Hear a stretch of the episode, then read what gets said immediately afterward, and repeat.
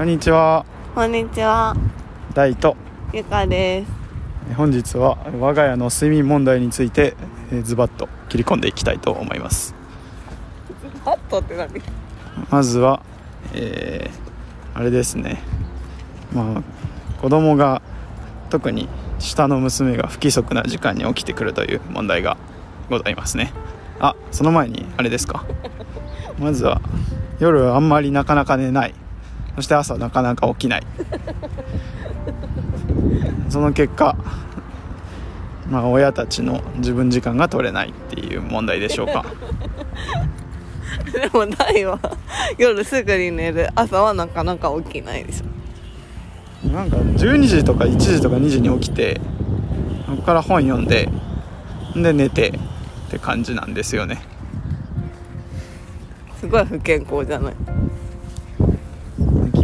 かはなんか嗅いだことないけどマリファナみたいな匂いがなんか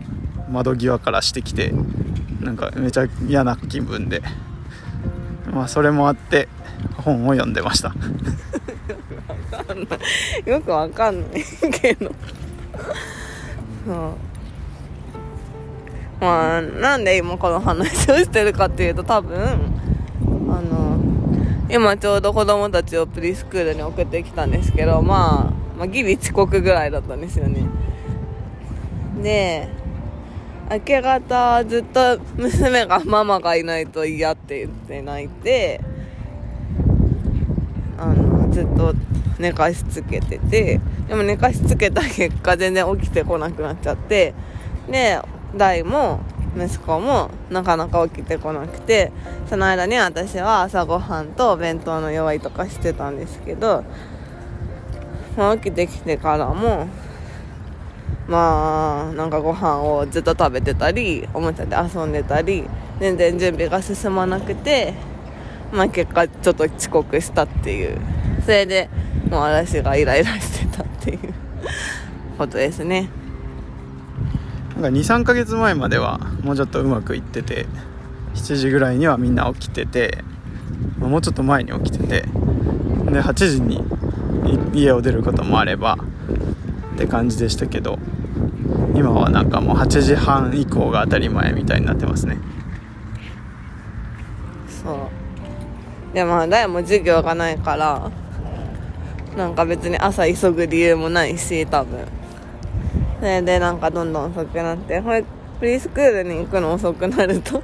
お迎えの時間一緒だからまあその分なんだろう子供がいない時間減るし。うん。なんかもうちょっとどうにかならないものかなと思いつつ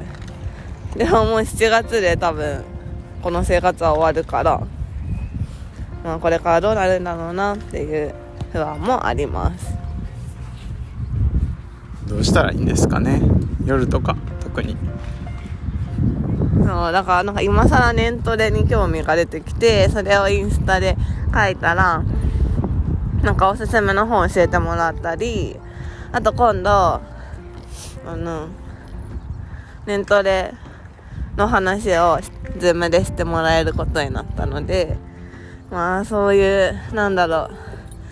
ううんなんかなんなんていうの？効果が認められてる方法みたいなのもまあ試してみる価値あるかもなと思っているところです。まあなんていうか一番親が親がリイライラしちゃうのはなんか自分の時間が取れないみたいなところだと僕は思ってるんですけどなんか親側がどっち向きっていうか要は何朝方なのか夜型なのかでだいぶ変わっちゃうような気がしてるんですけどどうでしょどういうことですか？ういやなんか例えばやりたいことあるとするじゃないですか。子供ないいない時にそれをまあ子供が寝た後にやりたいのかそれとも子供と一緒に寝て早起きしてやりたいのか。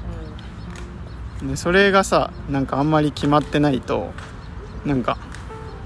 自分としてもどっちって言えないっていうかなんていう。いやなんか私はどっちにしろ子供が早く寝るっていうかその一人で寝れるのとえっとまあ夜夜中というか明け方も別にそのぐずったりせずにそのちゃんと起きる時間に起きるっていうのができるようになればなんか別に朝方でも夜方でもどっちでもいいと思う。というのもまあ私基本朝方で朝早く起きていろいろやりたい派なんですけどまずなんかだから早く寝ようって思うわけですよ。早あの朝は早く起きるために。だから子供と一緒に早く寝ようって思うんですけど今寝かしつけに1時間とかかかるから結局、まあ、別にそんなに早く寝れないって 寝れなくてだから朝も眠いからもう起きるのやめようかなみたいになっちゃって。で今日とかはでもまあちょっとちょっと早めに起きたけど娘にそうあの呼び戻されたから結局夜も朝も別になんだろう。その睡眠に子供の睡眠に関してなんか何時間も時間取られてまあフラストレーションが溜まったんですね。そうですね。でそれをそのその姿を見て私もイライラが移ってしまったのかもしれません。人のせいにしないでよまあなんか 昨日ちょうどその夫が寝てるとめちゃくちゃイラつくっていう話を、まあ、コーチングカウンセリングわかんないけど個別セッションで話をしてまあなんかそれが私の小さい頃からの心の癖じゃないけどなんかそういうのにとも関連してるんだって気づいてそう。なんか なんだろう。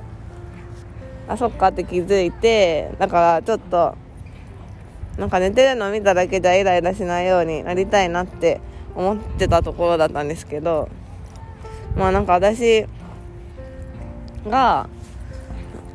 まあ夜寝かしつけしてる間夫は寝ててで私が夜中寝てる間夫は起きたから起きたので私も目覚めてでもそのまま寝てで朝さあ起きようと思ったら娘めっちゃ泣いてんのに夫は寝てるから私が結局寝かしつけてっていうので朝も結局起きるべき時間に起きてこなくて全然間に合わないっていうのに結局イライラしたっていう話ですね。まあそうですね。どうしたらいいんですか。まあイライラはしますよねそりゃ。でもこっちもイライラするからねそれ。なんていうの。めっちゃイライラされてるなって思ってイライラするっていう。だから。えー難しいなって思いました。まあだから私がイライラをぶつけなきゃいいんだろうけど。まあそれはもうちょっとこんなに重なると無理っていう。なんかだから結局、まあ、昨日思ったのはでも優先順位をつけるべきだなって思って。私はでもイライラするのはすごい嫌なんですよ自分も人もイライラしてるの見るの嫌だしイライラをぶつけるのもぶつけられるのもすっごい嫌なんだけどでもだから、うん、なんだろうだからこそイライラしてる自分にもイライラしちゃうみたいな悪循環みたいな感じなのは分かっててうん、だからイライラしないことを一番の最優先事項にしようって昨日思ったところだったんですけどうんそうだからイライラしなするぐらいだったら別に遅刻してもいいじゃんみたいに思えばいいやって思う。そのなんかお弁当とかも別に作んなくてもいいじゃんぐらいの私がそんなに頑張んなくてもいいじゃんって思おうと思ったんだけどなんかなんかなんかことごとく邪魔された感を感じてしまってうんなんだろう。あと多分私がすごい時間に遅れるっていうのがすごい嫌いだから。まあそこの自分の中での折り合いが大事ですね。結局イライラしないっていうのを目指すならと思っているところです。まあぜ全体的に多くなことをやってもらってるので言えた筋はいないんですけどなんか なんだ。息子たちがなんだっけな。7時あと7時50分ぐらいにご飯を食べ始めた時にあと10分で出るよって言われるとなんかでも到底無理なのになとか思っちゃってそれででも自分ももっと息子たちを怒らなきゃとかいう方向に今日は自分が行ってしまったような気がします。まあてか毎回そんな感じで行ってしまいます。